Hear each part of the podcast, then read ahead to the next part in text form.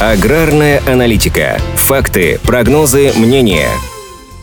В 2023 году в России расширятся площади посевов зерновых культур. Такими ожиданиями поделились в Минсельхозе в рамках презентации, посвященной прогнозу на текущий сельскохозяйственный год. При этом в ведомстве ждут снижения площади посевов пшеницы, в то время как другие зерновые должны компенсировать эту разницу. По данным аналитического центра при Минсельхозе, ожидаемая посевная площадь по зерновые культуры в этом году составит 47,74 миллионов гектаров. В прошлом году 47,5 миллионов. При высокой средней урожайности удалось поставить рекорд по сбору зерновых, и пшеницы в частности. Поэтому прогнозы по текущему сезону изначально были сдержанными. Остро стоит вопрос грамотного распределения собранного урожая зерновых, чтобы не было больших объемов переходящих остатков. Эксперты прогнозируют, что площади под пшеницей будут меньше, чем в прошлом году на 350 тысяч гектаров, а общий прирост должны дать другие культуры. В частности, посевы ржи должны вырасти до 911,2 тысяч гектаров, плюс 7,8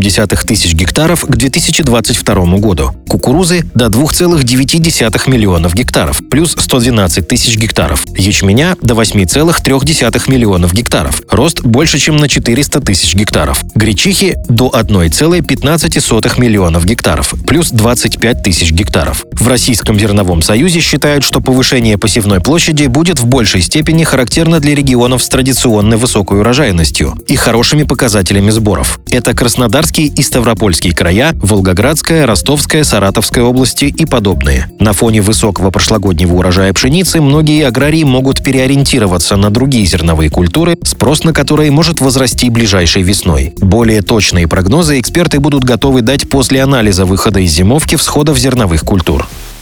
Аграрная аналитика подготовлена по заказу компании «Сингента».